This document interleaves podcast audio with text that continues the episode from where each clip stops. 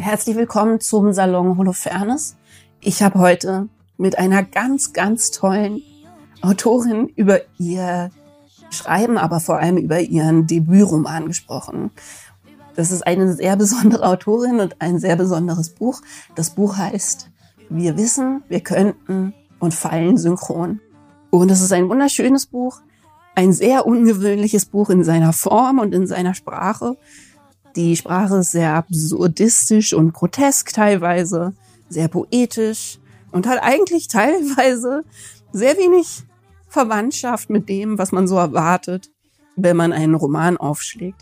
Und trotzdem, und das hat mich sehr fasziniert, ist es ein Roman, der mich zumindest sehr schnell reingezogen hat und dann doch erstaunlich mühelos eine sehr emotional fühlbare, reale und wahre Geschichte erzählt.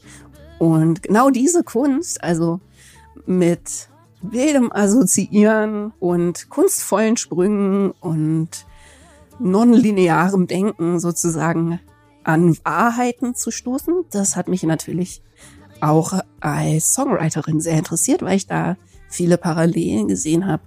Und wenn ihr sowas noch nie gelesen habt und euch das irgendwie fremd erscheint erstmal, dann würde ich sagen, bleibt auf jeden Fall dran und holt euch das Buch und lest es ganz. Ich fand es wirklich ein ganz, ganz tolles Buch. Eine kleine Trägerwarnung gibt es zu diesem Podcast mit dazu, weil sich das Gespräch so wie auch das Buch zum Teil um das Thema Essstörungen dreht.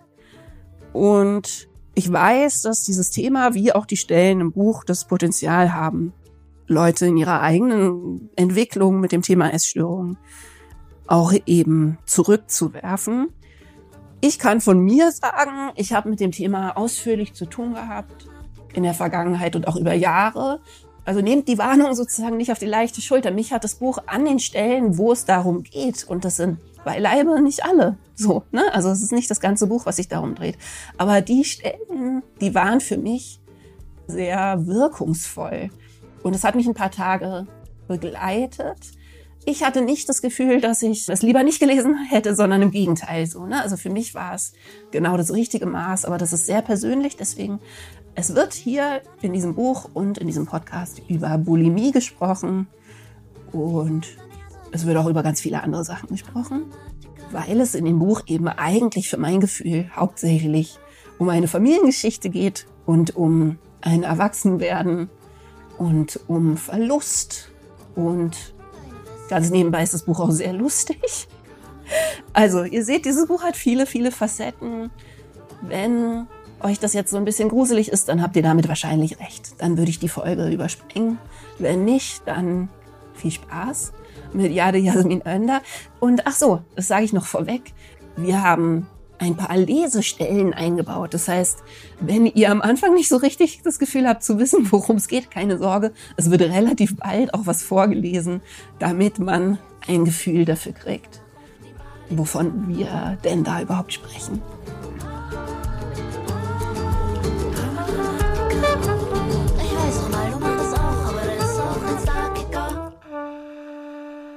Also, ich meine, du kannst ja mal dem der Hörerschaft beschreiben, wie es hier aussieht. das finde ich fies. nee, hier stehen wirklich, ähm, hier stehen drei gefüllte Vasen mit Tulpen. Zwei auf dem Tisch, eine hinter mir. Die Tulpen sehen auch schon nicht mehr so topfit aus. Nach so sieben, gerade. acht Tage alt. Ja. Und zwar, ich habe ein Buch gelesen, ein ganz, ganz tolles über ähm, so quasi die Schnittstellen von Freude und Design. Mhm. Mm, weil ich mich immer so viel mit so Kreativität und sowas äh, beschäftige. Und da war ein Kapitel über Farben und wie Farben einen ernähren. Und dann war es noch so grau. und dann hatte ich tatsächlich einfach so einen Anfall und habe gesagt, ich gehe jetzt Tulpen kaufen und hatte aber auch das Gefühl, dass halt so ein Strauß nicht reicht. Ja. Weißt du? Weil ich so das Gefühl hatte, nee, weil ein anderes Kapitel aus diesem Buch, das heißt Joyful, war halt, dass es auch manchmal sozusagen erstens Überraschung braucht. Also die Überraschung in dem Fall wäre krass viele Tulpen und äh, Überfluss. Ne, dass das alles Sachen sind, die Freude auslösen. Und in dem Moment habe ich halt relativ dringend ein bisschen Freude gebraucht, weil dieser Winter mir echt krass zu lang ist. Besonders schlimm irgendwie dieses Jahr oder kommt es mir nur so vor? Ich weiß nicht. Ich weiß nicht. Ich glaube schon, dass er krass lang ist, oder? Ja, und heute sitzen wir schon wieder im grauen Berlin. Ja, Obwohl gestern war es voll schön. Ja.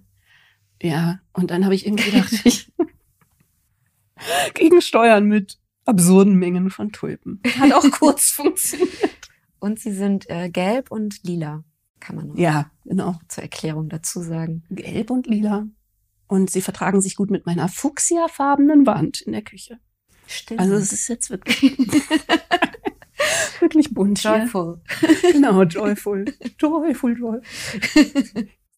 Ich habe gedacht, dass wir vielleicht nicht sofort lesen, obwohl ich äh, mich da sehr darauf freue, sondern ähm, erst eine Frage beantworten, die mich interessiert, seit ich angefangen habe, über dich zu lesen. Mhm.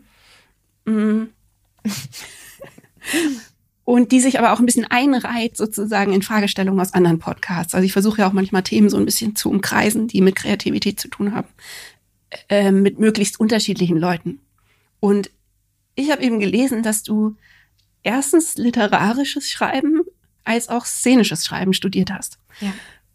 Und wir haben schon immer mal in irgendwelchen Folgen eben mit Gästen drüber nachgedacht, wie gut man äh, Kreativität lernen kann. Und ähm, waren, die Ergebnisse waren extrem unterschiedlich. ähm, deswegen erstmal als allererste Frage quasi zu beiden Studiengängen. Hat es Spaß gemacht? Und was hast du das Gefühl davon mitgenommen zu haben oder hast du viel davon mitgenommen? Ja, also ich glaube zunächst ähm, erstmal, dass man Schreiben nicht oder ja, so Kreativität muss irgendwie schon in einem drin sein und äh, Themen braucht man die raus müssen. Also ich glaube, und das ist auch mal ganz viel natürlich mit der eigenen Lebensgeschichte verbunden, mit dem, mit dem Output, den man hat oder den Input auch, den man hatte in der Jugend oder auch im Erwachsenensein.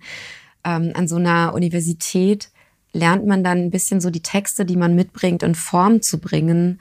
Mhm. Und dadurch, dass man eben wahnsinnig viel liest und mit anderen Mitstudierenden sich austauscht, ähm, habe ich schon das Gefühl, dass man da vor allen Dingen lernt, wie Texte funktionieren und irgendwann stellt sich tatsächlich so ein, so ein Gefühl ein, dass man sagen kann, warum der Text noch nicht stimmt. Mhm. So, und das, bevor ich an dieser Uni war, dachte ich immer so, dass, also ich fand das so überwältigend, was ich da, was ich da alles geschrieben habe und konnte gar nicht einordnen, was ist gut, was ist schlecht. Das konnte mhm. ich nur intuitiv irgendwie.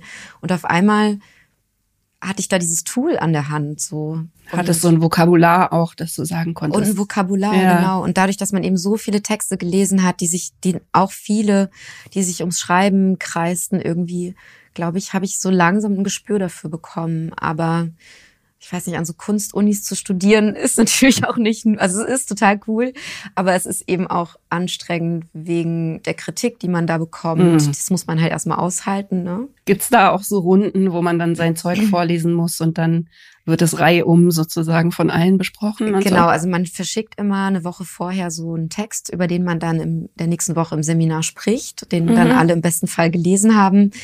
Und dann kommt man in diesen Raum und dann sind erstmal alle äh, sehr schweigsam und irgendwann geht so zäh so eine Besprechung los und ja, es ähm, ich muss sagen, also ich habe mit 27 zum ersten Mal mich getraut, Texte also eine Öffentlichkeit war es jetzt ja nicht, aber in der Uni zu zeigen vorher, ich hab, ich schreibe mhm. seit ich 13 bin, glaube ich, und ähm, habe das aber immer nur so für mich gemacht und auf einmal war ich da an dieser Uni und wusste halt gar nicht, wie mit Kritik umzugehen ist. Und deswegen hat mich das auch ein bisschen überwältigt und hat mich auch in ein paar Schreibkrisen tatsächlich manövriert. Ah. Ähm, und der Ton ist da auch manchmal ein bisschen harsh gewesen, muss ich schon sagen. Also es geht, es, da ist natürlich auch eine Konkurrenz einfach da ne, zwischen den Studierenden.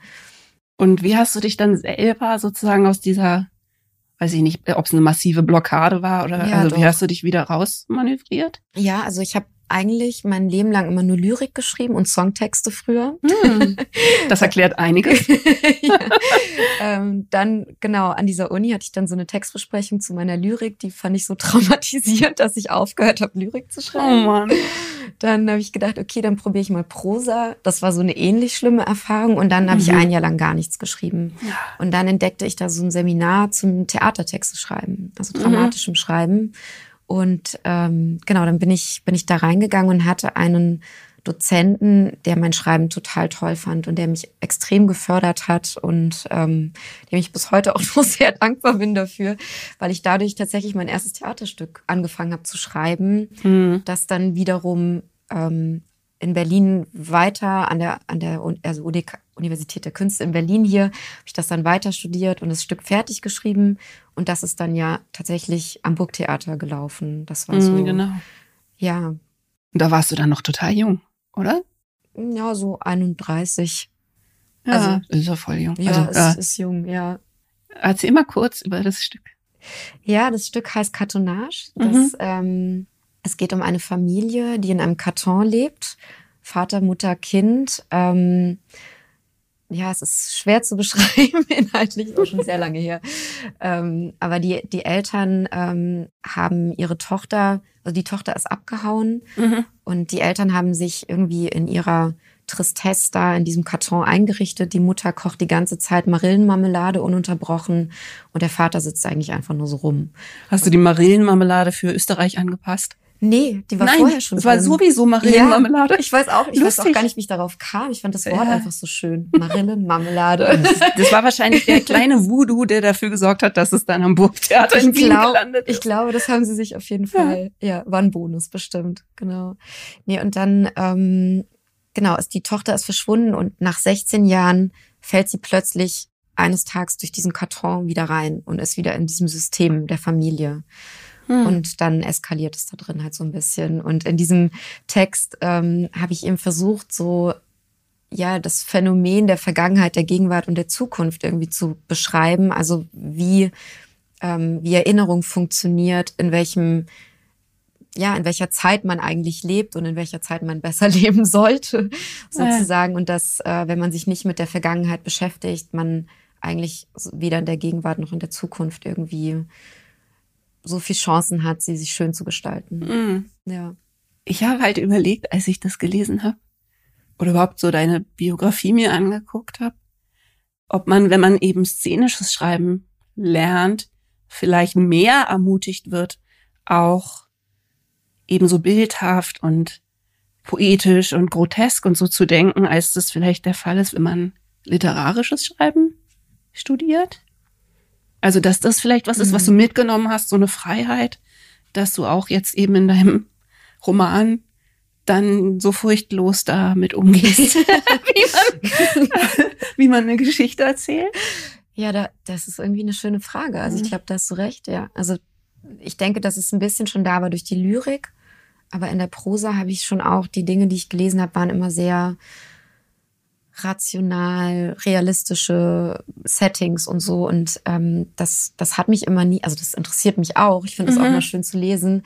Aber im eigenen Schreiben merke ich immer, dass, dass mich so das Fantastische mehr äh, interessiert oder das und das ist bestimmt, das hat bestimmt was mit dem Theater zu tun, dass das, was man sich auf der Bühne vorstellt beim Schreiben, ist ja eben ein Bild, ist ja Bewegung und das ist schon anders als in dieser starren Narration von Prosa oder so. Mhm. Ja. Naja, und du hast ja im Prinzip auch immer noch so ein Set, das du dir mit überlegst oder mit anderen Leuten überlegst. Also du arbeitest ja auch unheimlich viel mit tatsächlichen Bildern. Mhm. Also ich kann mir vorstellen, dass das einfach ganz andere Möglichkeiten aufmacht. Ja, wobei Ne? ich, äh, ich wollte ja gar keinen Roman schreiben eigentlich. Ich Mhm. dachte, das würde ein neues Theaterstück werden. Genau. Und dann habe ich irgendwann gemerkt, also das sprengt jetzt hier irgendwie den Rahmen und außerdem ist es dann doch auf eine Art zu erzählerisch. Und dann hat es aber irgendwann, ja, habe ich so gemerkt, dass das Thema einfach, also das Thema Bulimie war ja das Initialthema, das ich sch- schon von Anfang an hatte. Und äh, ich dachte, ich mache vielleicht so Miniaturen daraus, weil ich auch nicht für Möglichkeiten habe, dass ich einen Roman würde schreiben können, ehrlich gesagt. Also diese Länge äh, taugt ah, mir ja. eigentlich nicht, okay. habe ich mhm. gedacht. Und ähm, ja, und je mehr ich dann darüber gesammelt habe, desto größer erschien mir plötzlich dieses Thema und desto wichtiger. Ich habe ja auch dann viel recherchiert zum Thema Bulimie und habe das dann auch irgendwie so als Formprinzip gesehen für diesen mhm. Roman. Und plötzlich wurde das irgendwie immer größer und hat immer mehr Sinn gemacht, so für mich. Ja, ja, ähm, klar. Ja. Das fand ich auch interessant. Das habe ich tatsächlich ähm, selber jetzt beim Lesen nicht so bewusst ähm, mitgeschnitten, habe das aber in einem Gespräch gelesen, was ich äh, Gespräch gesehen, was ich mit dir irgendwie auf YouTube gefunden habe, dass du eben meintest, dass die Form auch was Bulimisches hat. Und das fand ich total toll, weil, ähm, also ich, äh, ich mache eine Triggerwarnung, Essstörung in, in dein Intro, ne? Das ja, heißt, das ja, ist ja. alles vorweg gesagt. Mm, ich habe halt eine Geschichte mit Essstörungen, die Gott sei Dank nie so richtig gekippt sind ins Lebensbedrohliche, aber so, ne, dass ich das immer äh, lange, lange Jahre als Thema hatte.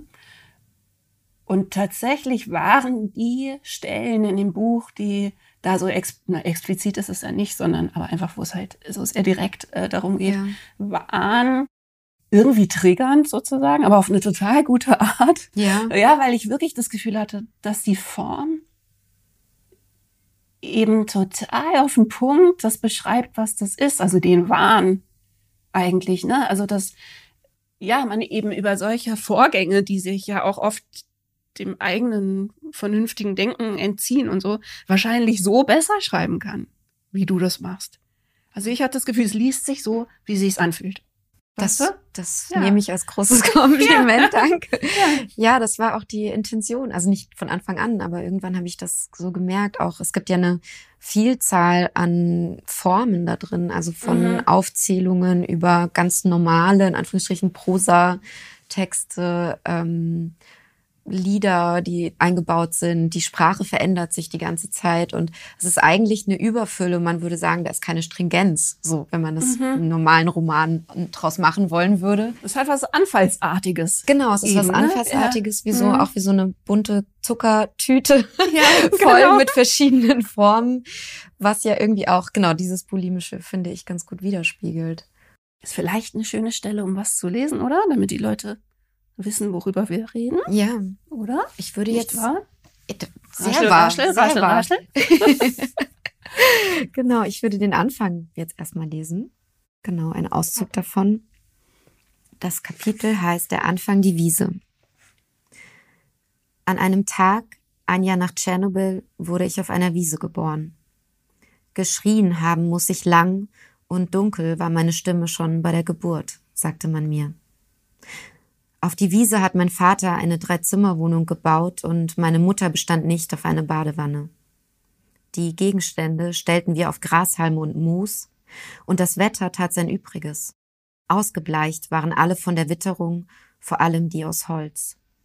Die Füße faulten sicherlich, doch das war uns egal.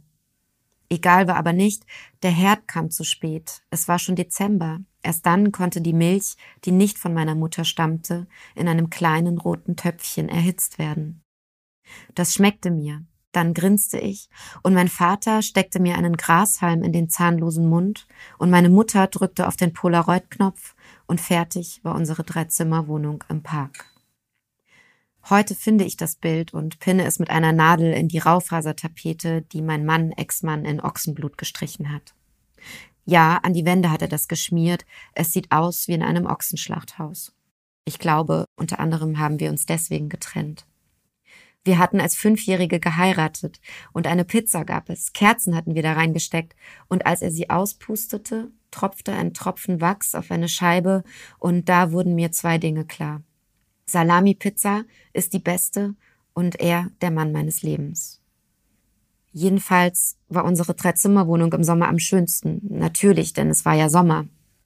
Ich hatte ein eigenes Zimmer, das Hannelore Kohl, unsere Nachbarin, die damals mit ihrem dicken Mann neben uns einzog, als das schönste Kinderzimmer bezeichnete, das sie jemals gesehen habe. Nein, nein, nein, hatte ich daraufhin geschrien. Es fehlt die Schaukel und außerdem hätte ich gerne einen Sonnenaufgang auf der Tapete. Farbe, sagte meine Mutter, kostet. Und mein Vater nickte und kurz darauf sägte er einen Walnussbaum ab. Und er hatte diese Kreissäge, die sich laut im Kreis drehte. Und ich weiß noch, ich sollte ihn zum Abendessen rufen. Meine Mutter hatte wieder diesen Wiesensalat aus Wiesenblumen und Spinat gemacht. Und ich wollte nicht, weil ich nicht wollte, weil ich faul war, wartete ich und wartete und wartete. Ich wartete also so lang, bis sein Schrei kam, vermutlich von dem Baum mit nur einem Blatt, denn dort fanden die Sägungen statt. Und ich eilte zu ihm, sah die Schaukel, das Geschenk, davon wusste ich ja nichts. Dann das Blut, überall Blut. Es sah aus wie in einem Menschenschlachthaus. Und da musste ich an das Abendessen denken. Ein Daumen hier, der andere da, schön drapiert wie Hähnchenstreifen auf Salat. Und plötzlich erbrach ich scharf in die noch immer sich drehende Kreissäge hinein, die das Erbrochene in klitzekleine Bröckchen schnitt, und die flogen nur so durch die Luft auf Bäume, Blätter und ins Gras und, das sah ich erst dann, auch auf meinen Vater drauf. Schwer wie Steine fielen sie auf meinen Vater nieder, der da regungslos lag und, das weiß ich bis heute nicht, in dem Moment schon tot war. An diesem Abend gab es keinen Salat, aber einen Schuldigen und das war ich. Ich hatte nun meinen Vater auf dem Gewissen, und man weiß ja, wie schwer so ein Vater ist. Hm. Toll, das ist super, finde ich, zum Einstieg, weil da schon so vieles aufgemacht wird, ne, was sich durch das Buch zieht. Hm. Ich habe das Gefühl, dass, ähm, deswegen finde ich es, glaube ich, total schön, wenn wir noch später noch mal was lesen und vielleicht sogar noch mal, weil ich das Faszinierendste fast fand, dass man am Anfang zwar reingezogen wird in diese Absurdität und ähm, ich fand es sofort überhaupt nicht schwer zu lesen, ne? obwohl es so mh, mm, ja irgendwie Regeln bricht und die Gewohnheiten bricht, was man so am Anfang von einem Roman so liest. Ne? Ja. Hatte ich nicht den Moment, wo ich dachte, äh, äh, anschnallen, okay, sondern ich fand das sozusagen sofort was, was man lesen kann, was so einen Lesefluss erzeugt. Und dann aber im Lauf der Zeit, wenn man es liest, passiert eben noch was. Ja. Und das fand ich total spannend, dass das erstaunlich viel Sinn ergibt. Also ich kann ich kann ich kann es nicht anders sagen, aber es ist irgendwie so, äh, man hört sich ein in den Groove und in diese Bildersprache und auch in das Absurde und Sprunghafte, was es hat. Und spätestens auf der Hälfte ergibt sich eben ein erstaunlich stimmiges Bild von einer Geschichte und von so einer emotionalen Realität. Ne? Also von so einem äh, der emotionalen Wahrheit, die so ein Buch ja haben muss. Ne? Egal wie ja. absurd das irgendwie ist. Und äh, weißt du, was ich sozusagen das Faszinierendste fand? Und das habe ich mir aufgeschrieben, das ist eigentlich keine Frage, aber du musst dann einfach was dazu sagen, ist, dass ich mich eigentlich gewundert habe, wie wenig ich habe auf, ich habe aufgeschrieben Vernünftiges, ja, aber im Sinne von äh, rationales äh, Gewohnheitsdenkens Narrativ. Wie wenig man davon braucht, um eine Geschichte zu verstehen. Ich weiß nicht, ob das, wenn man das jetzt nur den Teil gehört hat, schon so ist, aber ich verspreche quasi den HörerInnen, dass das, dass das so ist. Und das fand ich total faszinierend. Also auch, es geht bei mir relativ weit. Ich denke dann darüber nach, wie das menschliche Gehirn funktioniert und wie äh, Realität funktioniert und wie Narrative überhaupt funktionieren. Das habe ich natürlich alles intendiert. also, aber wirklich, weißt du, wie ich meine? Das, das, ich finde das erstaunlich, wie viel Geschichte man erzählen kann, auch wenn man sich im Prinzip allen Regeln entzieht. Mhm. Ja, also erstaunlich, wie wenig quasi vernünftige Erzähl Konvention man braucht, um eine Geschichte zu verstehen.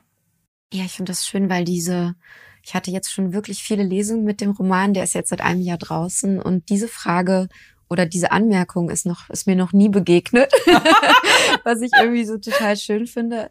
Aber ich glaube, es es liegt einfach daran, dass, dass der Text und diese Protagonistin von Anfang an was behauptet. Also man, man muss in diese Welt eintauchen. Es gibt bestimmt auch viele, die dann rausfliegen, also mhm. denen es nicht so geht wie dir. Aber äh, wenn man dann da drin ist, dann gelten halt andere Gesetze. Und es ist so, dass das Absurde ist ist die neue Realität sozusagen. Und ich glaube, dass man sich auch als äh, Leserin da so einfach einfindet und das dann so abkauft irgendwie und plötzlich das ist ja auch das, weshalb wir alle Bücher lesen, dass wir halt aus unserer Realität verschwinden ähm, und eine neue kennenlernen. Mhm. Ob die jetzt dann realistisch oder quasi realistisch oder absurd oder wie auch immer ist. Ja, es ist es ähm, genau, es behauptet eigentlich so eine eigene Binnenrealität, ja. die dann irgendwie nach einer Zeit total stimmig ist. Ne? Und irgendwie man denkt, ja, so ist das Leben halt auch. Leute machen Unfug mit Kettensägen und dann das. Aber, aber so ist ja auch, ähm. glaube ich, ist jetzt vielleicht ein bisschen, bisschen weit hergeholt oder ein bisschen zu viel behauptet, aber eigentlich würde ich denken, dass jeder Mensch ja auch so ist. Mhm. Also die Realität, die du jetzt hast von dir und deinem Leben und deine Gedanken und deine mhm. Vergangenheit, kein anderer würde dir ja so erzählen. Das kannst ja irgendwie nur du. Ja. Und also damit ist gar nicht gesagt, dass mhm. es jetzt biografisch oder mhm. wie fiktional das jetzt ist in meinem Roman, aber ich glaube so, dass, dass jede Familie und jeder einzelne Mensch, der so einen eigenen Sound hat irgendwie, mhm. der ja, der für die anderen irgendwie niemals richtig greifbar wird. Na, und im Prinzip hatte ich auch das Gefühl, dass es halt viele Sachen ähm, im Prinzip so beschreibt, wie die Gedanken halt funktionieren die zu der Realität stattfindet.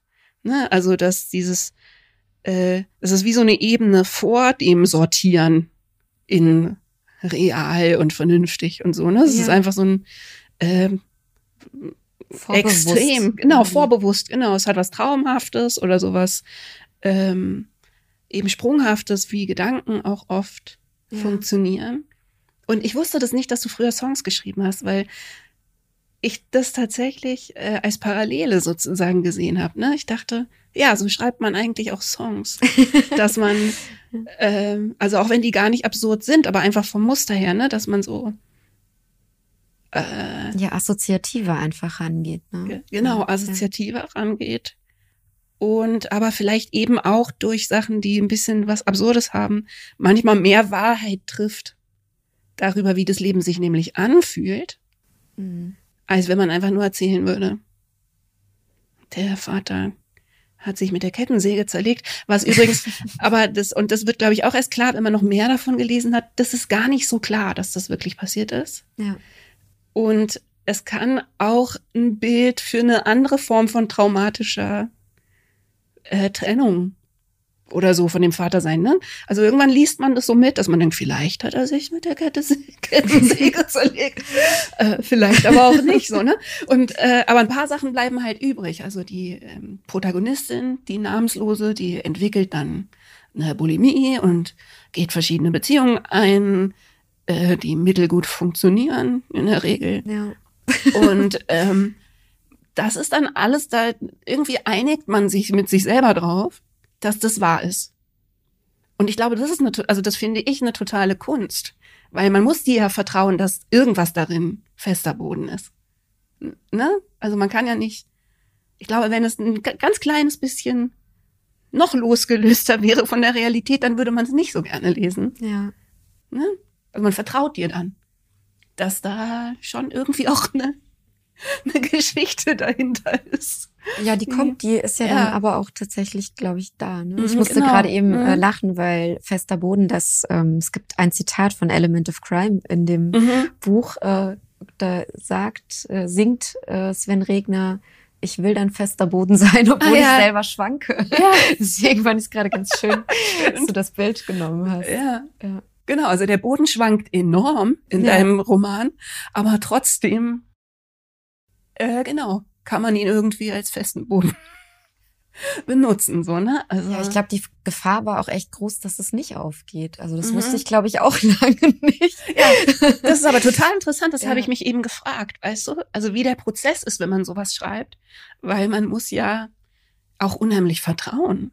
Also muss ja unheimlich oft wahrscheinlich tief durchatmen und sagen, wird schon irgendwie. Ja, das und ähm, auch weil mir beim Schreiben klar war, dass es jetzt kein Bestsellerstoff ist. Also mhm. vielleicht die, die Themen losgelöst von der Sprache und der Form sozusagen, hätten eventuell das Potenzial gehabt. Aber das ist auch das, wogegen ich ja eigentlich angeschrieben habe, ein bisschen so gegen das System, gegen, mhm. ja, die Erwartungen an den, also Erwartungen an den braven Roman, den mhm. man halt so wegliest. Mhm. So dagegen wollte ich eben auch anschreiben oder gegen mhm. das, das Klischee der ähm, Schriftstellerin mit Migrationshintergrund oder so. Also all diese äh, Schubladen, in die man da ja irgendwie auch gesteckt mhm. wird als Autorin oder Autor oder egal, wahrscheinlich in jeder Kunst ist das so, die so ein bisschen zu unterwandern. Und auch da war mir nicht klar, ob das aufgehen würde. Also es war eine große, äh, große Anstrengung auch.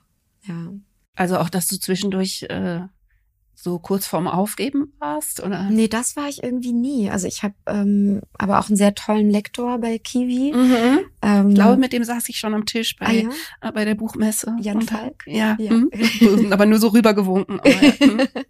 genau, also der ist, ähm, das, das große Glück war, dass der so einen ähnlichen Humor hat wie mhm. ich. Also wahnsinnig wichtig. Genau, und da haben wir uns halt voll getroffen und dann also ewig viele Sprachnachrichten hin und her geschickt und telefoniert und uns getroffen und immer gelacht und mhm. dann auch aber einfach so ganze Kapitel gestrichen. Bei anderen sind wir so wie, wie so mikroskopisch in die ähm, Lektoratsarbeit gegangen und er hat mir schon auch immer wieder, wenn ich so ein bisschen, es, ich bin immer wieder so lost geworden, ne? Ja. weil das einfach auch zu viel mhm. Baustellen waren. Mhm. Ähm, und er hat es dann echt irgendwie geschafft, dass wir da so einen roten Faden mhm. äh, finden und auch das Thema so einzukreisen, dass mhm. jetzt, dass sozusagen die Protagonistin wird ja Ende der 80er geboren und der Roman endet so, als sie Anfang 30 ist, mhm. würde ich sagen. Und vorher dachte ich, ah, vielleicht muss ich den noch viel länger schreiben oder so. Und da hat er mich dann auch bewahrt. Fortsetzung. Genau, Fortsetzung folgt. ja, das ist alles unheimlich rund ne, geworden. Also aber das habe ich mich gefragt, weil mich das natürlich in der Form total fasziniert. Und ich dann denke, aber wenn man so frei ist in der Form, woher weiß man dann, wo sozusagen die Landkarte ist? Ne? Also kristallisiert sich eben das raus, dass man einen roten Faden rausarbeitet und dann irgendwann denkt, das ist der rote Faden und dem führe ich jetzt andere Sachen zu, damit er quasi sichtbarer wird? Ja. Oder hast du am Anfang schon irgendeine Vorstellung gehabt, dass du dachtest, also was wusstest du am Anfang?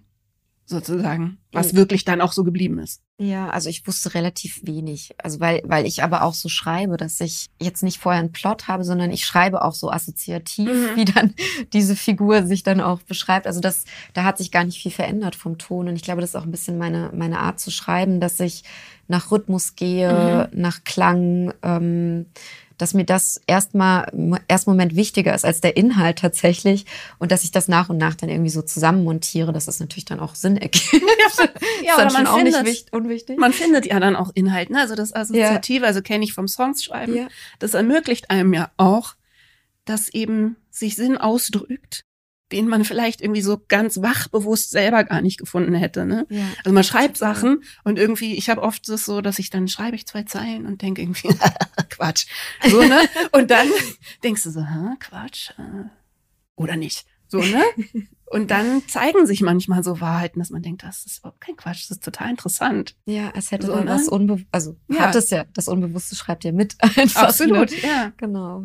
Aber halt in dieser Form, die du da gewählt hast, sicher viel mehr als eben in so lineareren Techniken. Ne? Und ich glaube, was aber auch ganz, also dann wiederum so balsamierend für mich im Schreiben war, dass, dass ich jetzt ja nicht diesen Plot in diesem, also ich, natürlich ist da ein mhm. Plot drin und ein roter Faden, aber eigentlich ging es eher darum, ja, sozusagen das Bild schöner zu malen, als jetzt viele Bilder hintereinander zu malen, so ungefähr. Mhm. Also, dass ich quasi die Mutter mehr ausstaffieren wollte, mhm. die Entwicklung der Protagonistin, also der Tochter, klarer zeichnen wollte, dass ähm, gewisse Themen, Formen, Farben, ja, ja, die total. da ja alle irgendwie ja. so drin vorkommen und wichtig sind, dass die, dass die mehr verankert werden, dass die eine größere Bedeutung bekommen und Plausibilität. Und ich glaube, dadurch entsteht dann irgendwann auch so das Gefühl, man ist in einem total abstrakten Raum, aber irgendwie stimmt er. Ja, das ergibt halt Sinn. Ja.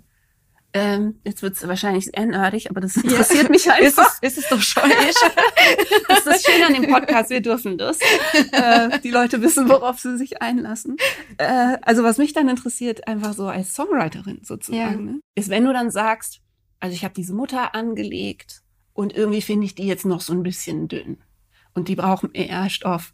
Hast du dann zum Beispiel Sessions gemacht, wo du gesagt hast, ich schreibe jetzt so, also weil so würde ich das machen, Mhm. ne, äh, beim Songs schreiben. Ähm, setzt du dich dann hin und sammelst erstmal alles, weil so beim Songschreiben mache ich das oft so eigentlich sternförmig. Also ich muss jetzt die Worte finden, ohne Gesten benutzen zu können. Aber ich habe quasi eine Kernidee Ja. und dann schreibe ich erstmal völlig unstrukturiert in alle Richtungen alles auf, also in dem Fall die Mutter, und drehe assoziativ völlig durch Ja. und ähm, zensiere noch überhaupt nicht. Und dann irgendwann sage ich, okay, das benutze ich und das geht hierhin. Mhm. Und das kann hierhin und das kann hierhin. Also hast du das auch gemacht, dass du dann zum Beispiel Stoff für die Mutter gesammelt hast und dann verteilt hast? Ja, ja, Buch? total, total, Witzig. genau. Also Aha. ich habe auch, ich arbeite auch immer sehr viel mit so Mindmaps. Ähm, Mhm. Meine Freundinnen und Freunde lachen mich auch schon immer aus, wenn sie zu mir kommen, weil überall immer diese riesigen Ja, Plakate mit irgendwelchen Teilsätzen super. stehen. Ja, mache Genau. ich auch total viel. Ich finde das auch ganz toll. Ja, ich auch. Also es ist für Ja. mich, also diese, das zu visualisieren, was dann Text werden soll oder bei, in, bei Mhm. dir dann Klang, also Musik werden Mhm. soll, das ist mir, also ist mir total wichtig.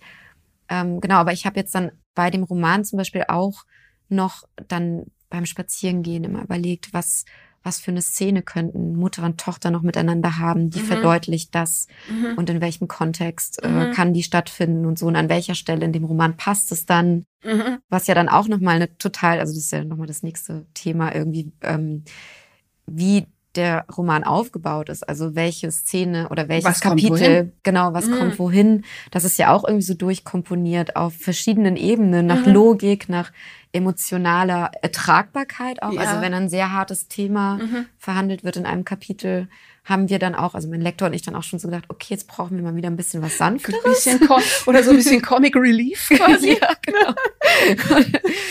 ja, und das ist so lustig, weil es gibt ja keine Gesetze, ne? Man, Ja. aber irgendwie gibt es sie dann doch, so künstlerische Gesetze.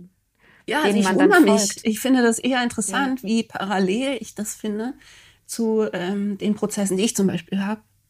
Und es ist witzig, weil es ergibt viel mehr Sinn, seit ich weiß, dass du eben auch Songs geschrieben hast. Ja. Das, Aber nur Weil ich finde- schlechte, muss ich dazu sagen. das ganz bestimmt nicht. Und das ist ja wurscht.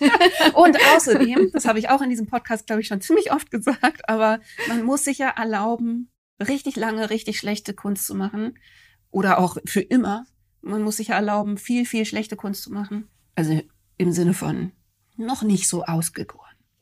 Ja, damit man irgendwo hinkommt, wo man zum Beispiel einen fantastischen Debütroman hat. Danke, ja. Und scheiße waren sie bestimmt trotzdem nicht. Aber ich, ich habe vor kurzem, ähm, habe ich tatsächlich für Patreon, also da, ähm, äh, ne, wo, mein, wo ich so abonniert werden kann, da habe ich gerade alte Tagebücher durchgeguckt, um denen, äh, weil die oft so kreative Fragen an mich haben, dann wollte ich zeigen, wie ich angefangen habe. Und ich habe so tolle Sachen gefunden. Also im Sinne von, dass es Leuten, glaube ich, wirklich Mut macht. Also meine ersten Gedichte, also mit 14, 15, Ja. oder so erste Songentwürfe. Ich glaube, das hat was sehr Erleichterndes. Und die kann man dort lesen. Ähm, ja, also die will ich jetzt hochstellen. Ach so, die ja, hast- ja. okay. Also Ja. die, ich sammle immer so ein bisschen Zeug, wenn ich Ja. gerade irgendwie Muße habe, was ich denen zeigen kann. Dann Super, das schaue ich mir an. wunderschön. Und ich glaube, sehr ermutigend. Also genau. Aber trotzdem waren deine Songs mit 15 bestimmt ganz, ganz toll.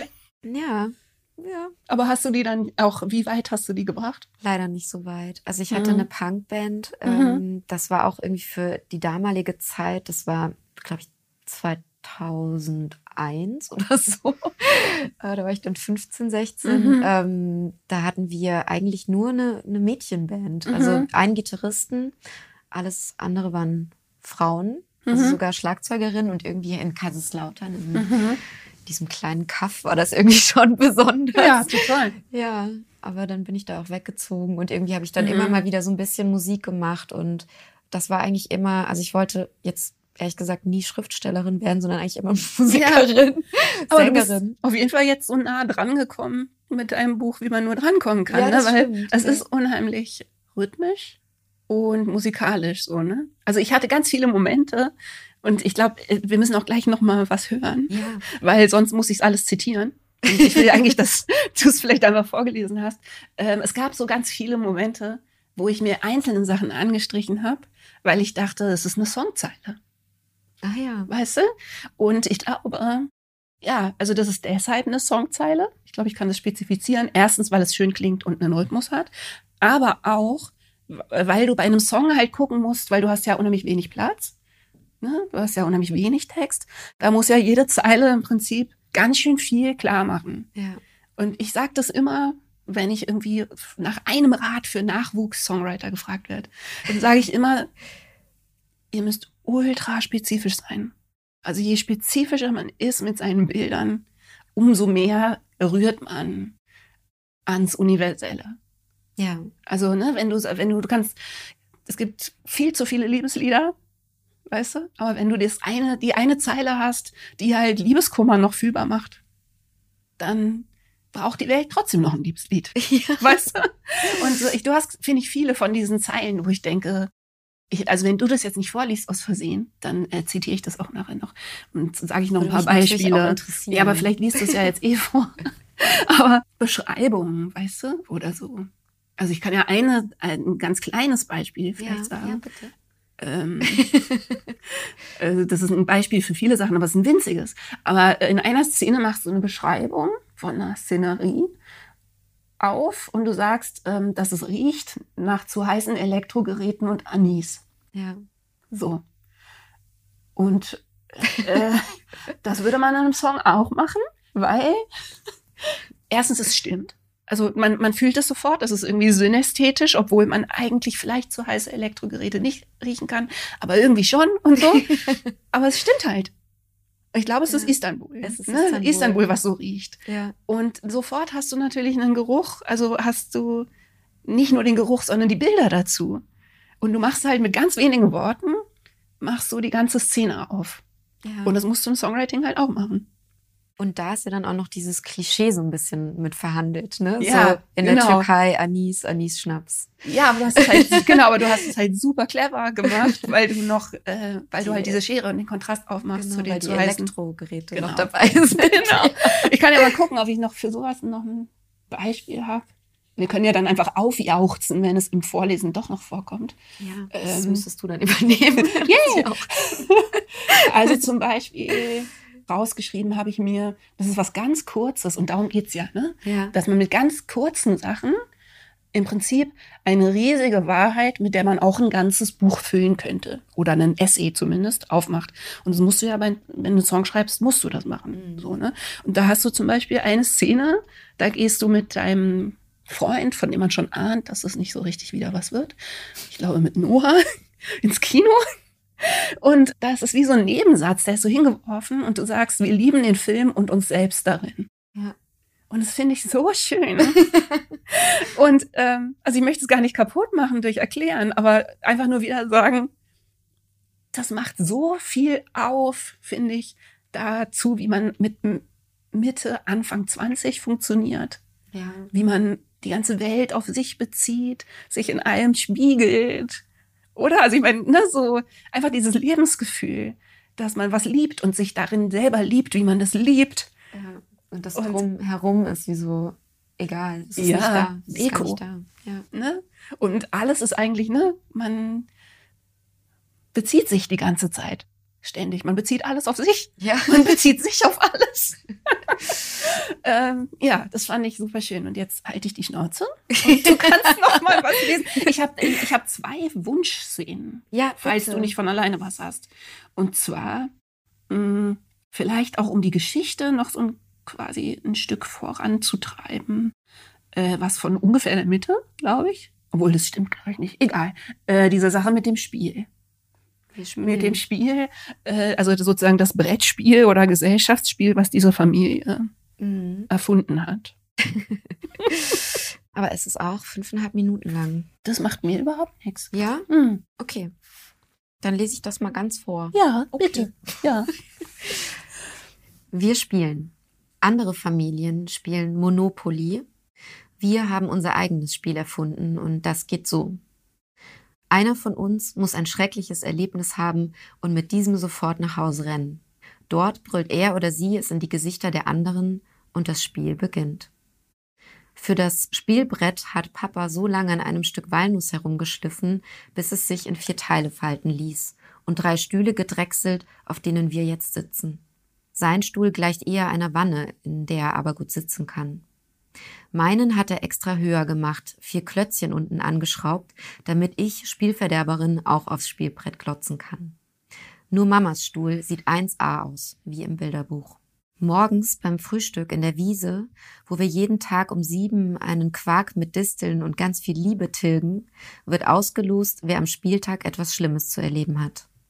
Heute muss Mama wütend nach Hause kommen, und das macht sie kolossal. Eine Politesse hat ihr die Stimmung verdorben. Gerade als Mama wegfahren wollte, stand sie da in ihrer blauen Verkleidung und hat ihr einfach 30 Mark aus der Tasche gezogen. Dabei wollte sie doch gerade losfahren. Jetzt wird gewürfelt, wer schuld daran ist. Mit einem Minimesser hat Papa sogar Symbole in das Spielfeld geschnitzt. Dorthin wird der jeweilige Gewinner verbannt. Da wären zum Beispiel der Wald als Walnuss, die Polizei als Strichmännchen, die Wiese als Blume oder das Gefängnis als Mann mit Schnurrbart. Aber es gibt auch Zeichen für die Zimmer unserer Dreizimmerwohnung, auf die wir mit unseren Spielfiguren rücken können. Da wären zum Beispiel das W für Wohnzimmer, was nie jemand wählt, weil es ein gemütlicher Raum ist, oder das E für Elternschlafzimmer, was nie jemand wählt, weil es auch ein gemütlicher Raum ist, oder das K für Kinderzimmer, was auch nie jemand wählt, weil es auch ein gemütlicher Raum ist. Oder das M für Mutfuck, was nur manchmal gewählt wird, wenn es dort viel Abwasch und Küchenmüll gibt. Der Favorit der Bestrafung ist und bleibt aber das B wie Besenkammer, wo zwei bis drei Meter große Spinnen wohnen und einem die Schuppen vom Kopf fressen, wenn man es nicht schafft, sie vorher zu töten, sage ich. Die anderen klatschen. Und töten möchte ja eigentlich niemand, vor allem nicht Mama als Verfechterin des Glücks, der Ordnung und der Unversehrtheit.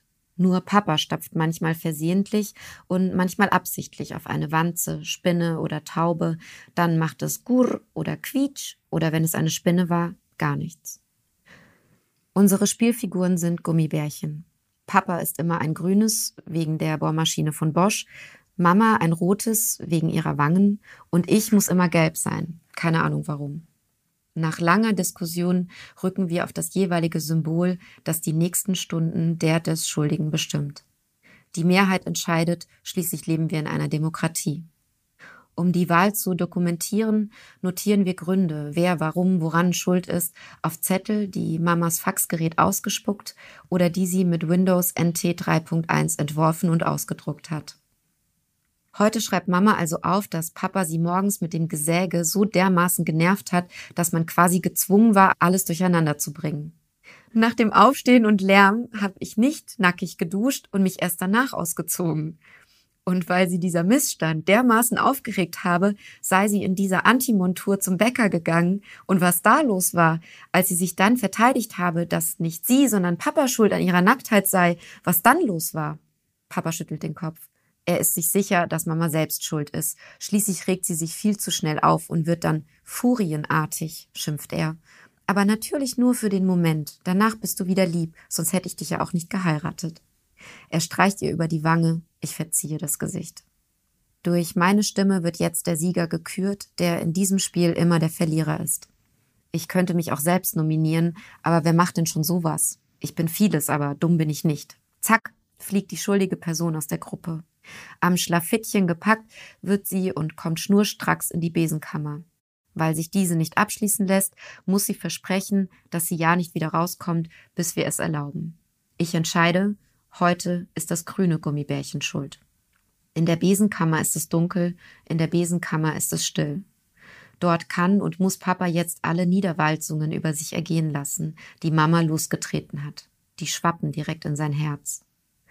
Eigentlich sollte ich jetzt einsteigen, Schuld aufbauschen, aber ich habe ja schließlich eine eigene Meinung und noch einen Berg Hausaufgaben auf dem gedrechselten Schreibtisch. Also breche ich mal wieder die Regeln, weil manche Vorwürfe so schwer sind, dass ich mich sorge, dass sie Papas Herz beschädigen könnten. Obwohl das eigentlich nicht sein kann, weil sein Herz bestimmt so groß ist wie der Topf für Spaghetti im Raum M und somit genügend Platz für all die Anschuldigungen hat. Mama regt sich tierisch über ihre Tochter auf, die schon wieder die Regeln gebrochen hat. Wer das macht, ist natürlich als nächstes dran.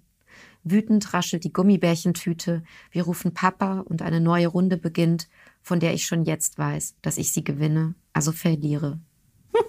Yeah. Super, ich habe das, hab das, als ich mir das ausgesucht habe, habe ich das gar nicht gewusst. Aber ich finde, das ist natürlich ein Beispiel, was total unterstreicht, was ich gerade schon versucht habe zu sagen. Nämlich, dass man so eine Miniatur hat.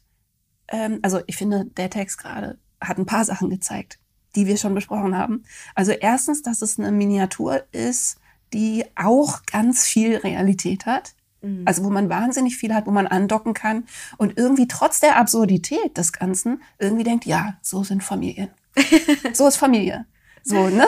Irgendwie ist das dann ganz real, ne? Also vor allem, wenn man das andere vorher schon gelesen hat, yeah. so, ne? Man sich schon darauf eingelassen hat. Und es ist ultra spezifisch. Also du hast total absurdes Zeug, was aber eben wieder so Welten aufmacht von Sachen, die aber wahr sind.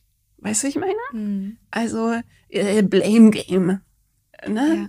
Das ist ja was, das, das löst bei jedem total viel aus. Natürlich denken wir uns alle Spiele aus, äh, wo es eigentlich nur darum geht, wer der Schuldige ist. so. Aber ich habe jetzt auch gerade, ich habe das schon lange nicht mehr gelesen, dieses Kapitel, aber ich dachte jetzt auch gerade, es ist irgendwie auch interessant, weil es ja eigentlich total brutal ist. Ne? Mhm. Also diese Gewalt in dieser Familie, mhm. es, es muss immer irgendeinen Schuldigen geben.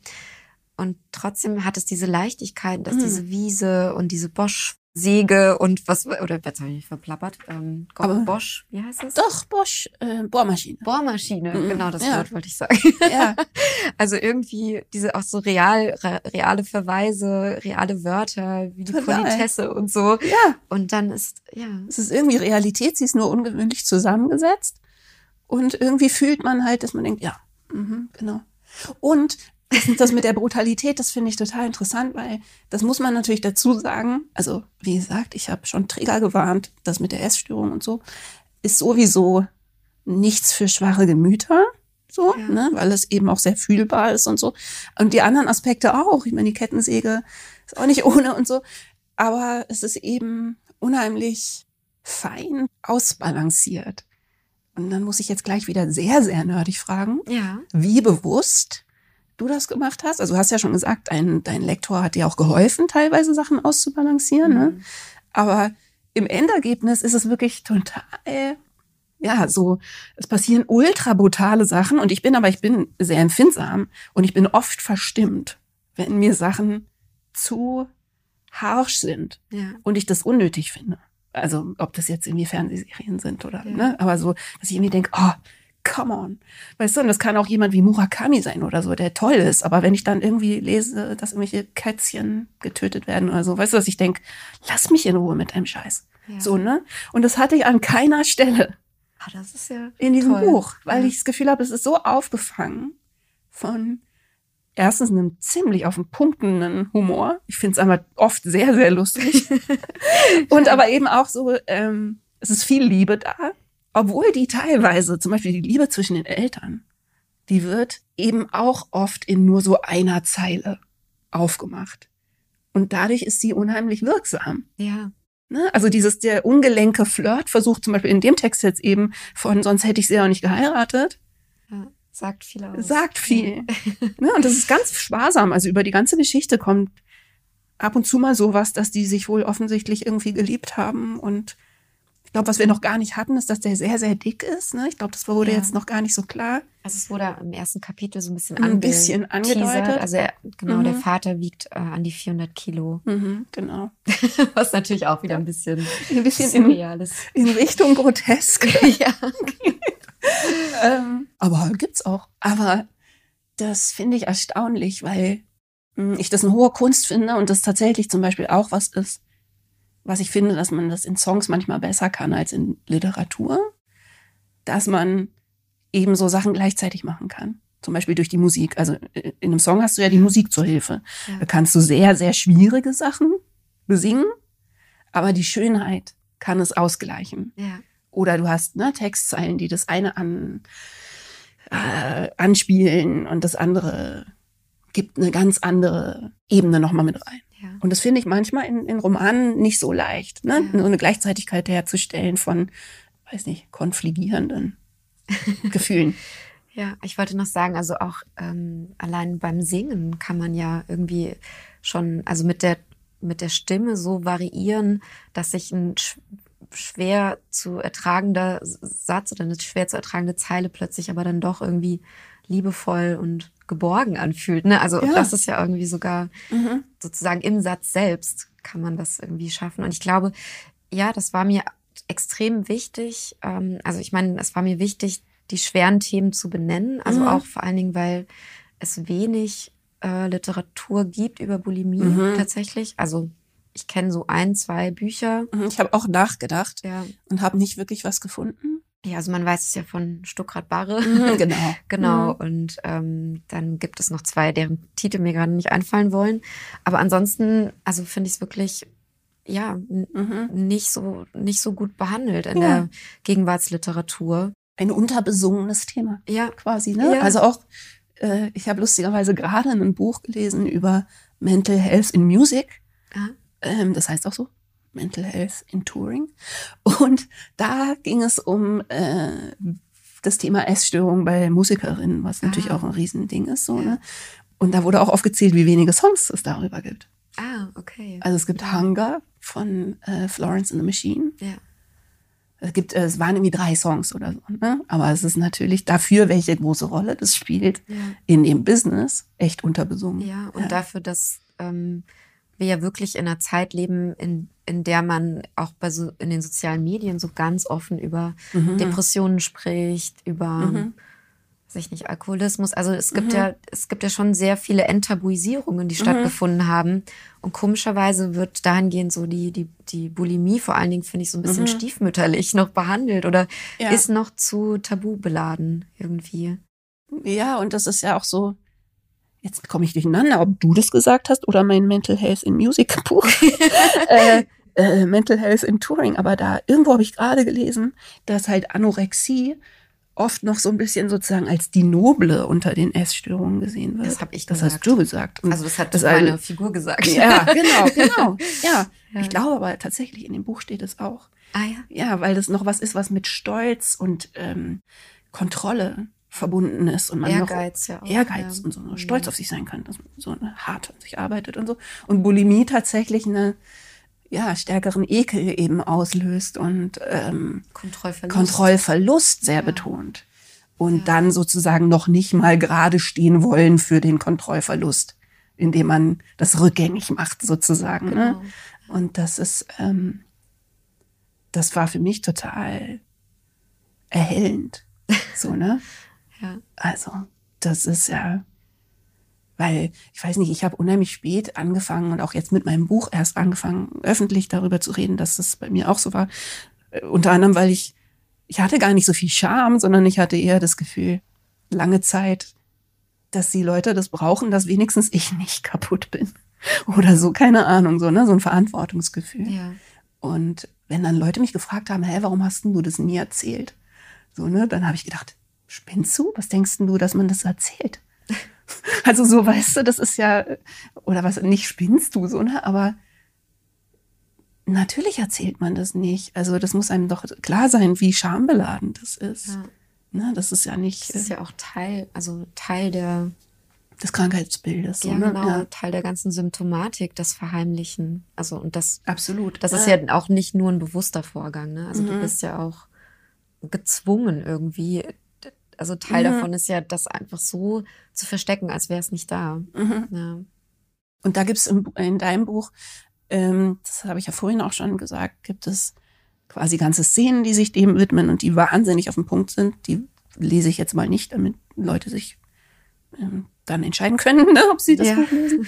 ähm, aber ich fand das wirklich unheimlich gut gelöst, so ne und respektvoll und trotzdem aber eben furchtlos. Also weil ne, man kann sich so einem Thema ja auch ganz vorsichtig und dann zu vorsichtig nähern. Ja. Ne? Das ist sehr damit trägt man ja aber irgendwie so dieses gesellschaftliche Tabu auch weiter. Und ich glaube, mhm. das war mir auch wichtig. Ähm, um jetzt eigentlich auch wieder auf deine Frage mhm. von vorhin zurückzukommen, die mir wieder gerade eingefallen ja. ist. Naja, diese, dieses, äh, also diese Brutalität in diesem Roman, glaube ich, muss irgendwie durch das Thema auch da sein. Also auch das, das große Thema des weiblichen Körpers in den 80er, 90er Jahren, Mhm. in den Nullerjahren, der sich ja auch, also das Bild wandelt sich ja jetzt, Mhm. also hat sich schon ein bisschen gewandelt, aber ich Wandelt glaube, sich gerade wieder zurück, weil irgendwelche äh, Designer gerade beschlossen haben, dass die Low-Rise-Jeans zurück ist und Her Ah, oh ja. äh, Heroin-Chic wieder schick sei. Arsch offen? Äh, nein. ja, die Trends kommen und gehen. Ja. Ich würde mal sagen, wir sagen, ich würde mal sagen, wir sagen alle einfach nein. Vielen Dank. Vielen Dank, aber nein. Nein, aber diese, genau, diese Low-Rise Miss 60 Jeans, Ja. die man, Die äh, man, die, die bei mir sofort einen Ekel auslöst. ja, natürlich, die sind ja auch wirklich quasi als Demütigungsinstrument designt. Also, Genau, aber so das Ähm. auch als, als riesen, also Schwerpunkt irgendwie von diesem Text, das ist, sind natürlich harte Mhm. Themen, aber es war mir so wichtig, dass, dass es eben, dass ich versuche, diese Balance zu schaffen, Mhm. dass der Humor das wieder auffängt, dass es Mhm.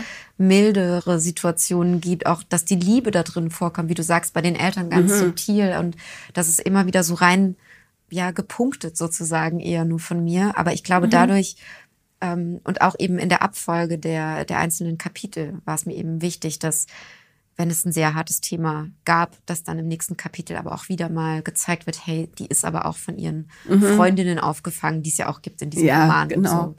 und das, ja, Mhm. das Und ja, das ist ja auch wichtig, weil man dadurch ein Gefühl kriegt von dieser Gleichzeitigkeit, ne? Dass ähm, wie das die, Leben so die, ist. ja, wie das Leben so ist, dass sie äh, ganz oft trifft das ja die etwas aufgeweckteren jungen Frauen zum Beispiel, ne? junge Männer auch, aber es, äh, ne? die dann und natürlich passieren dann andere Sachen im Leben auch und die sind auch wichtig und irgendwie berührt es alles, aber auch nicht Mhm. und so, ne? Also ich finde das ganz wichtig, dass es nicht ein Buch ist, wo es dann die ganze Zeit um diese Bulimie geht, sondern das eben wie im echten Leben eingebettet ist Ja. in, in deinem Fall sehr absurdes Leben. ja, das stimmt. Wir haben jetzt so viel darüber geredet, dass Mhm. man äh, denken könnte, es würde nur um dieses Thema gehen in dem Mhm. Roman. Aber das eigentlich Mhm. schwingt es ja eher immer so mit. Ist wie so eine Ja, Begleiterin von ihr. Wird ja auch so eine richtige Person Ja. für sie, ne? ja ich wollte das tatsächlich nämlich auch gar nicht so äh, viel nach diesem Bulimie-Thema fragen, weil ich es, ähm, also für eine Triggerwarnung finde ich es wichtig, aber ich finde es eigentlich für das Buch nicht so wichtig. Ja. Und ich finde, es ist nicht ein Buch über Bulimie, so, Ja. ne, sondern wie äh, die meiste Kunst, die mir gefällt, ist es irgendwie ein Buch über wie Leben so ist. Ne? so. ähm, ja, das finde ich irgendwie wichtig. Und außerdem dachte ich mir, dass du wahrscheinlich viele, viele, viele Interviews machen musstest, wo du dann sehr viel darüber reden musstest. Und ich das von mir jetzt äh, bei mir erlebt habe, dass das Ja. auch für die Psyche nicht so gut ist, dann über diese schwierigen Themen immer so viel zu reden.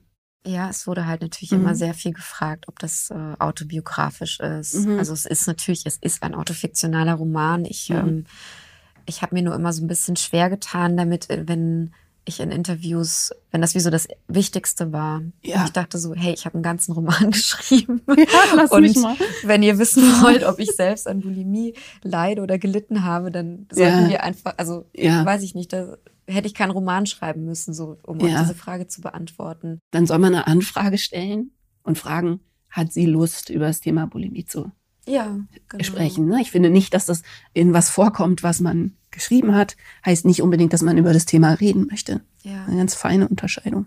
ja, Also weil meistens kann man ja auch besser schreiben als reden. das stimmt.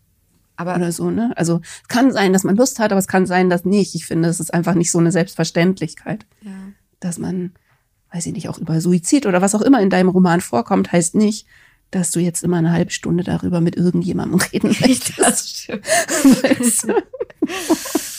Ja, Jetzt muss ich ganz kurz überlegen, ob wir noch was vorlesen können. Mm, Oder ob ich noch ein paar Beispielstellen zitiere. Also das liebe ich wirklich, weil Mhm. höre ich immer gerne, welche Stellen meinen LeserInnen gefallen. Ja. ich nicht immer so, ach ja, die, die habe ich dann und dann geschrieben. Also ich habe ähm, ich habe hier noch eine Stelle, wo ich auch das Gefühl hatte, dass ein Satz eine ganz große Wahrheit wieder anspricht, und zwar in dem Fall eine psychologische oder eine ja so familientherapeutische Wahrheit was, ähm, wo du schreibst. "Mm, Einmal habe ich Papa gefragt, wie seine Mutter ums Leben kam und wie sie eigentlich hieß. Er beantwortete mir beide Fragen, aber mittlerweile kann ich mich nur noch erinnern, wie sie verstarb. Das heißt, dass du den Namen nicht erinnerst. Und das fand ich total faszinierend, weil bei mir ist das so, dass ich tatsächlich, ähm, weil meine beiden Großväter früh gestorben sind mhm. und äh, meine Mutter auch irgendwie lange Zeit nicht viel über ihre Familie gesprochen hat, habe ich da so Lücken. Und das sind dann tatsächlich so Sachen, dass ich irgendwie manchmal denke, ich weiß nicht, wie mein Opa hieß oder ich weiß nicht, welcher welcher war. Ja. Und das ist ja immer ein Anzeichen auch für eben blinde Flecken in der Familie. Ne? Also das ist ja, das hat ja eine große Wahrheit über so, weiß ich nicht, transgenerationales Trauma oder ja, so, ne? Also wenn man jemanden nicht benennen kann oder nicht weiß, wenn jemand fehlt im Stammbaum, ne, dann ist da offensichtlich irgendwie der Energiefluss unterbrochen. Ja, oder in dem Fall ist es ja, also was was du gerade äh, vorgelesen hast, es ist ja so, dass die, die Hauptfigur ist, wächst ja in einer binationalen mhm. Familie auf. Der Vater ist Türke, die Mutter ist Deutsche und ja, die, wie, wie sagt man, die, die, nicht die mhm. Spuren, wenn man, wenn man die, die Wurzeln. Ja. Also genau. Die, Aber Spuren finde ich eigentlich auch schön, ja. weil es ja tatsächlich so ist, dass sie sich verlieren können. Ja. Weißt doch, du, bei genau, Wurzeln würde man denken, äh, weil abgetrennt sind die ja nicht, wie es Wurzeln wären. Das stimmt. Weißt du, ich meine? Ja. Sondern da, ja. Ja. Spuren. Also die Protagonistin mhm. hat eigentlich die, die Spuren äh, in ihre Vergangenheit, in ihre türkische Vergangenheit zunehmend irgendwie so verloren mhm. oder die sind verwischt und das zeigt ja auch so ganz stark irgendwie, was ihr Fokus ist, nämlich der in Deutschland, was ja auch mhm. wieder, wie man dann in dem Roman erfährt, eigentlich eine, ja, auch aufzeigt, dass es so eine Wertung gibt von guter guter Nationalität, schlechter Nationalität, Absolut, ja. die sich dann mhm. aber auch bis hin in den, ja, in die Unwissenheit der eigenen Familie sozusagen ja. widerspiegelt. Ja, und dass das ja. Kind halt unheimlich früh gelernt hat. Da sind wir wieder da. Guck mal, das ist alles unheimlich viel Information und Geschichte, die trotz dieser Erzählweise völlig klar ist. Ja. Weißt du, ich meine? Mhm. Also es ist völlig klar, dass dieses Kind ganz früh gelernt hat, dass dieser Teil seiner Familie irgendwie bar ist ja. und sie den möglichst von sich fernhalten muss. Ja. Ne? Was, ich meine, was, da kannst du, kannst noch mal ein äh, ganzes Buch drüber schreiben. Das stimmt. Hast ja. du im Prinzip, also es ist ja alles, es ist ja alles drin, so, ne? Aber es ist, ähm, also mich fasziniert das total. Wie man mit so einer poetischen Sprache das alles klarstellen kann. Mhm. Und das ist tatsächlich aber auch wirklich autobiografisch in dem ja. Fall, weil mhm. ähm, ich das ja auch genauso erlebt habe. Und auch zum Beispiel, also mein Vater ist auch aus der Türkei, meine Mutter mhm. aus Deutschland. Ich habe mir selbst abtrainiert, irgendwie das Türkische anzunehmen als mhm. Kind, weil es halt, ich bin jetzt in den 90ern groß geworden das, das war einfach uncool. Man, man mhm. war so die, die nach Knoblauch stinkt und ja. irgendwie, äh, ja, ja. Wann, wann kriegt sie das Kopftuch auf? Das war ein ganz mhm. komisch schwelender Rassismus Total. die ganze Zeit da, mhm. der mich dann auch, also ich habe zum Beispiel auch dann verweigert, Türkisch zu lernen, ne? ah, was ich jetzt als riesengroß Schade, ja. Mhm. Aber geht vielen Leuten so, ne? Ja. Also auf, einer, auf einem anderen Level haben wir das mit unserer französischen Verwandtschaft. Mein Mann hat französische Wurzeln, die aus anderen Gründen sozusagen abgeschnitten sind. Das ist total schwierig. Da ist wahnsinnig viel. Man spürt es die ganze Zeit im Augenwinkel, aber man muss es sich eigentlich aktiv wiederholen. Ja. Also man muss es dann eigentlich fast wie andere Leute, die sich einer Kultur nähern, aber irgendwie auch doch nicht, ja. wiederherstellen. Ne? Ja, ich merke also, das schon total, wenn ich jetzt so Türkisch-Kurse äh, mache. Es klingt mhm. so, als würde ich das ständig machen. Aber immer wenn ich wieder einen Türkischkurs mache. immer ja. wenn ich mal wieder versuche, Türkisch zu lernen, dann ist es schon so, dass ich einfach, ich kann die Wörter mhm. perfekt aussprechen. Mhm, klar, das ähm, ist ja ähm, das, wenn man was viel hört. Genau, es ist einfach. Das ist so ja dann da. Ja. Mhm. Aber trotzdem, ja. Und das geht ja total vielen Kindern auch immer noch ja. so. Also überhaupt, ne, dieses, das finde ich total interessant. Also das, das, ist ein ganz anderes Thema, oder nicht ein ganz anderes Thema, aber es führt sehr weit. Aber das das ja inzwischen in Frage gestellt wird. Dieser Imperativ, dass ähm, migrantische Kinder immer als erstes sofort Deutsch lernen müssen, ja. weil es den eigenen Spracherwerb stören kann. Und das total wichtig ist, erstmal in seiner eigenen Muttersprache. Also auch ne, für, fürs Gehirn und so. Also einfach ja. total wichtig ist für die eigene Entwicklung, erstmal in der Muttersprache anzukommen und sich richtig gut auszukennen und so, ne? Und dass das überhaupt keine Rolle, lange keine Rolle gespielt hat in diesen Überlegungen, so, ne? Ja. Das suggeriert ja auch, dass das bäh ist. Ja. Natürlich, wenn alle sofort denken, um Gottes Willen, das Kind muss ganz schnell so deutsch wie möglich werden. Aber dann ist Also- ja auch interessant, dass es ja so ähm, ja Zweitsprachen gibt, die dann kulturell mehr angesehen sind. als Mhm, klar. anderen. Also Arabisch-Türkisch ist Mhm, klar. War bäh, Mhm. aber wenn man jetzt Französisch, Ja, äh. Englisch, Italienisch vernannt, ist Ja. natürlich eine Bereicherung. Ja klar, meine Kinder sind jetzt total beleidigt, dass das bei uns nicht mehr vorkommt, weil es super cool wäre. Das war leider, weil die Eltern von meinem Mann das damals irgendwie anders bewertet haben. Naja, Äh, ist es halt nicht so. ja. Ne? Und jetzt versuchen wir das irgendwie wiederzuholen. Also auch das ist, finde ich, in dem Buch total schön erzählt. Und da ganz viel, also auch wie das dann zusammenhängt mit allem, mit der Bulimie und mit dem, wiederum mit der Leibesfülle des Vaters und der Verwandtschaft des Vaters. Da gibt's auch so eine tolle Szene, ne, wo die Verwandtschaft, also wo der dann tot ist. Der Leichenschmaus. Der Leichenschmaus ist fantastisch und auch wieder völlig absurd, aber, aber irgendwie auch total real, dass es da dann halt eine Fehde um Fleischbällchen mit dem falschen Fleisch drin gibt und so, was das alles bedeutet. Und auch eine völlig absurde Szene, die aber eben alles erzählt eigentlich, was man über die Gespaltenheit von diesem Kind wissen muss, ja. weil die Familie sich quasi um Fleischbällchen bekriegt hat oder versucht hat, gegenseitig über Fleischbällchen zu dominieren. Ja. Was aber irgendwie äh, auch passiert. It's Ne? happening, ja. Ja, it's happening. Also vielleicht nicht in dem Ausmaß wie bei deiner Familie da. Aber es passiert, ja. Hm. Ich glaube, ich möchte doch, also wir haben eigentlich noch ein bisschen Zeit. Mhm. Und irgendwie, ich überlege, ob wir den Noah, äh, Noah und seine Arche irgendwie zumindest zum Teil Ja. noch lesen können. Ich kann ja mal lesen und dann machst du irgendwas. so, ja. Ich, ich kann ja vielleicht vorweg schicken, dass äh, dieses Kapitel mich besonders entzückt hat, weil ich eine Zeit lang Tiergedichte geschrieben habe, ähm, die leider vergriffen sind. Kann ich keine Werbung für machen. Die gibt es gerade nicht mehr. Ähm, aber da habe ich ein Gedicht drin gehabt, das heißt Labradudel.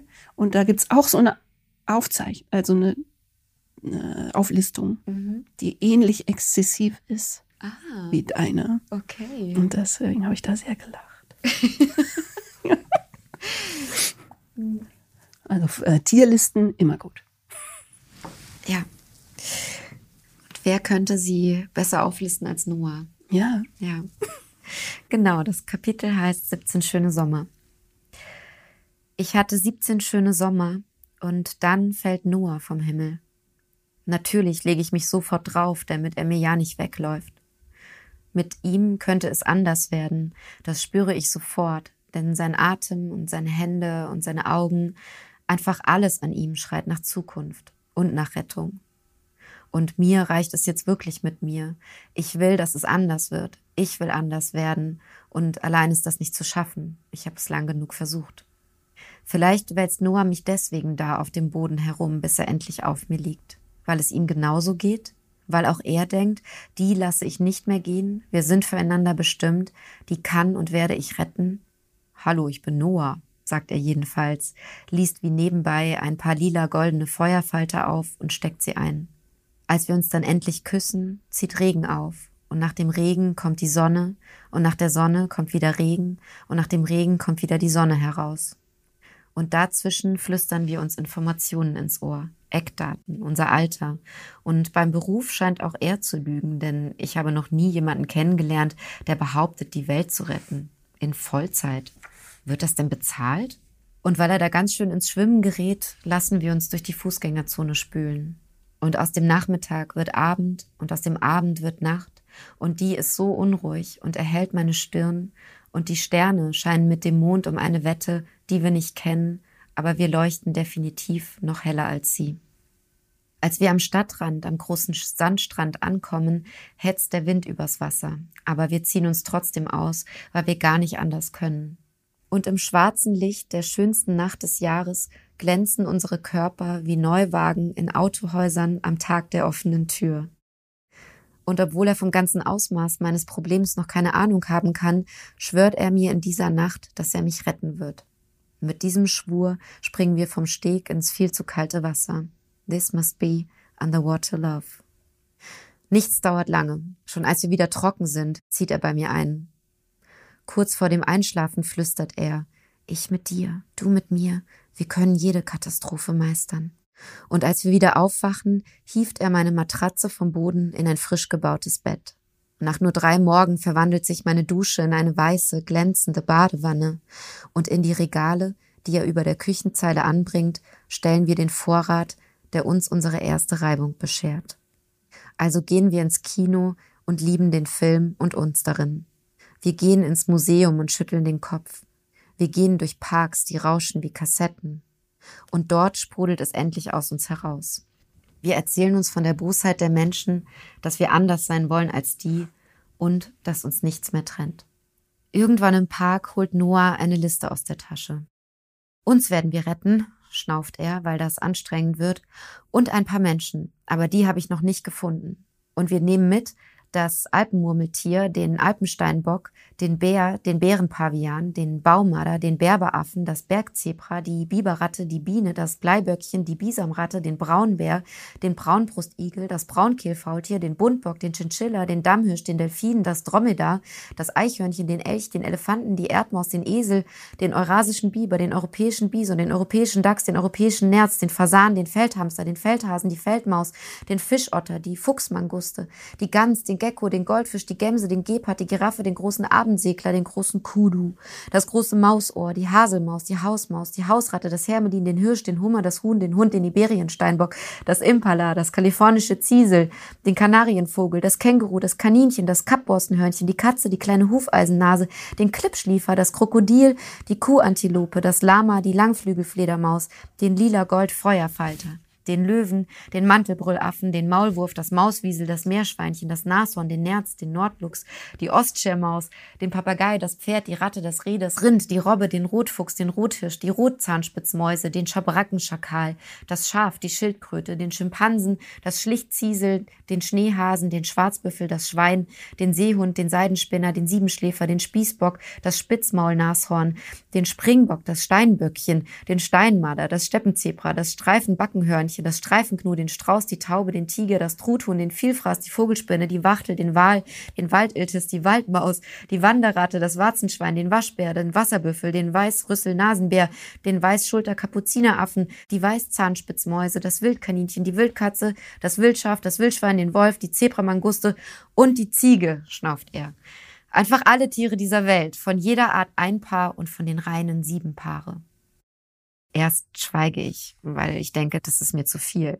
Als er sich dann entschuldigt, dass das alles sehr viel sei und auch sehr schnell gehe, weil es aber eben auch sehr schnell gehen müsse, dass die Liste natürlich noch unvollständig sei und es zu Doppelungen kommen könne, obwohl er seit längerem versuche, alphabetisch vorzugehen, nicke ich.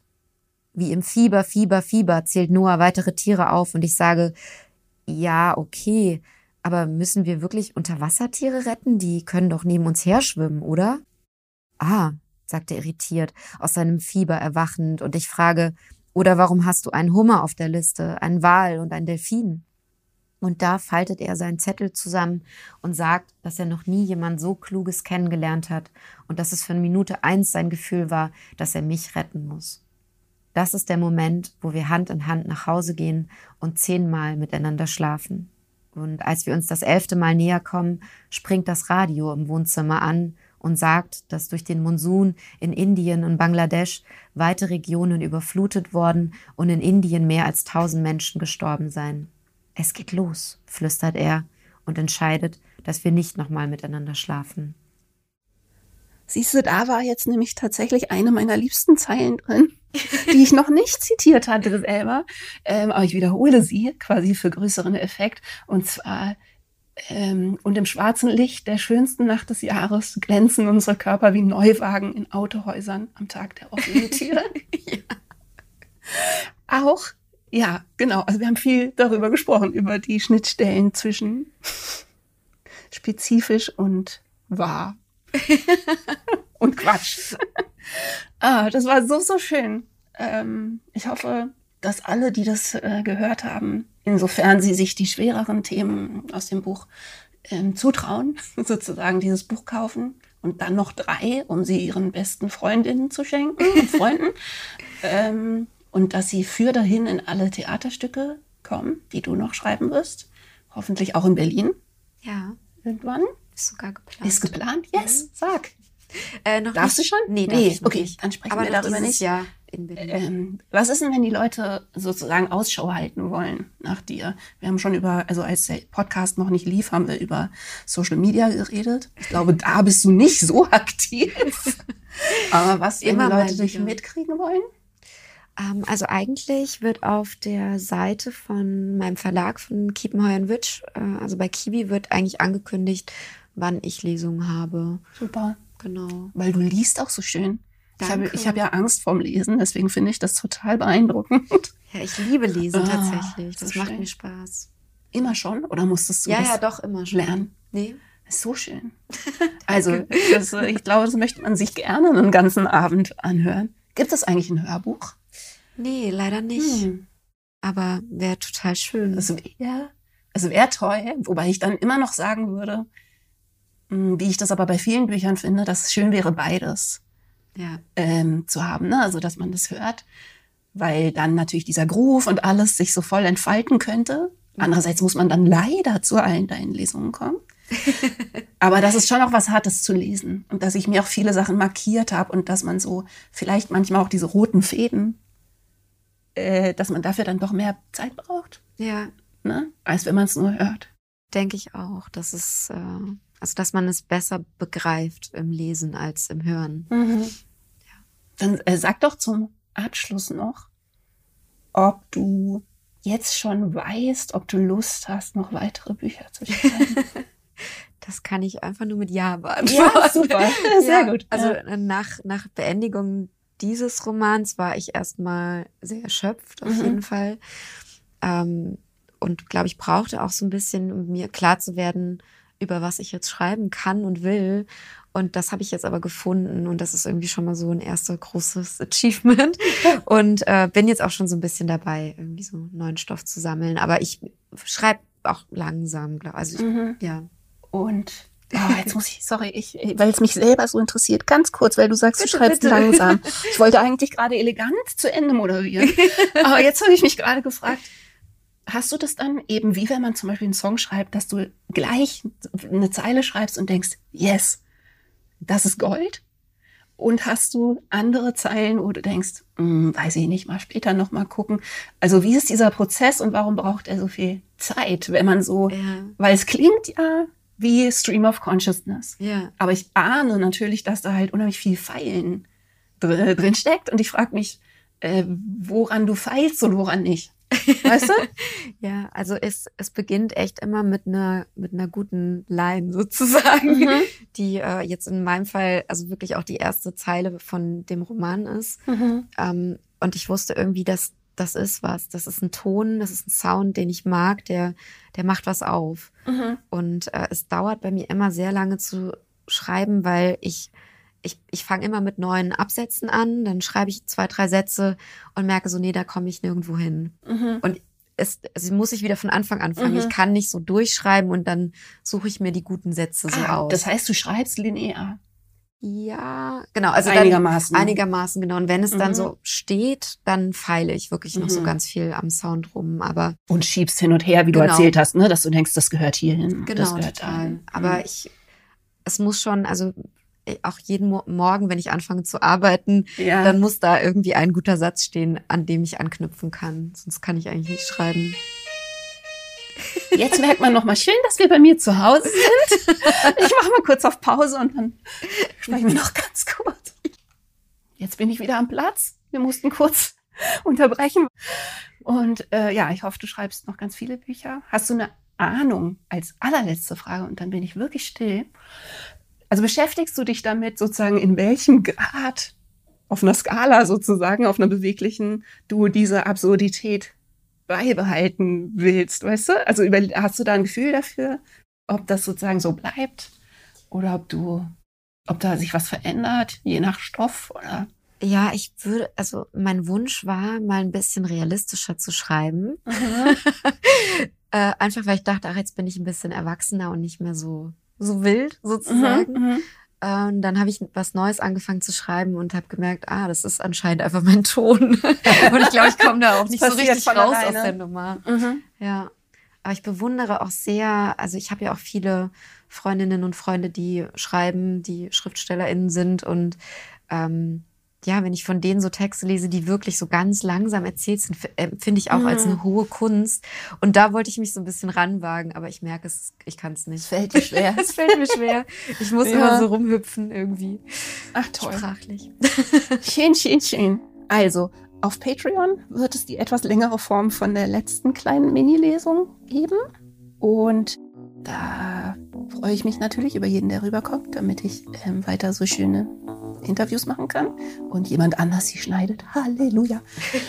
Das war ganz, ganz wunderschön. Ich habe mich total gefreut und zu Recht gefreut. Vielen Dank, Judith. Toll. Das war sehr schön bei dir. So, und jetzt hinten dran noch eine kleine Erinnerung, dass dieser Podcast über Patreon finanziert wird von meinen Unterstützern und Unterstützerinnen, die sozusagen mein gesamtes kreatives Schaffen abonniert haben und Werkstattberichte bekommen und zugucken bei allem, was ich mache, bei vielem, was ich mache. Und ich habe jetzt gerade überlegt, dass ich zum Beispiel auf Patreon zu diesem Podcast als kleines Zusatzding vielleicht eben jenen Labradudel nochmal lesen werde, der so viel Ähnlichkeit hat mit der ekstatischen Tieraufzählung, die hatte gerade da gelesen hat, oder was heißt Ähnlichkeit, aber Verwandtschaft. Ich finde, mein Labradudel ist verwandt mit den Tieren von Noah. Und was ich auch noch machen werde, ist, dass ich einen ganz kleinen Mini-Podcast aufnehmen möchte, in dem ich noch ein paar Bücher empfehle, die ich sehr mochte, mm, die auf jeden Fall eine gewisse Verwandtschaft im Geiste zu dem haben, was Jade so macht. Also, Insofern, wie immer, kommt mit rüber zu Patreon. Da ist das Internet viel schöner. Mich lässt das kalt.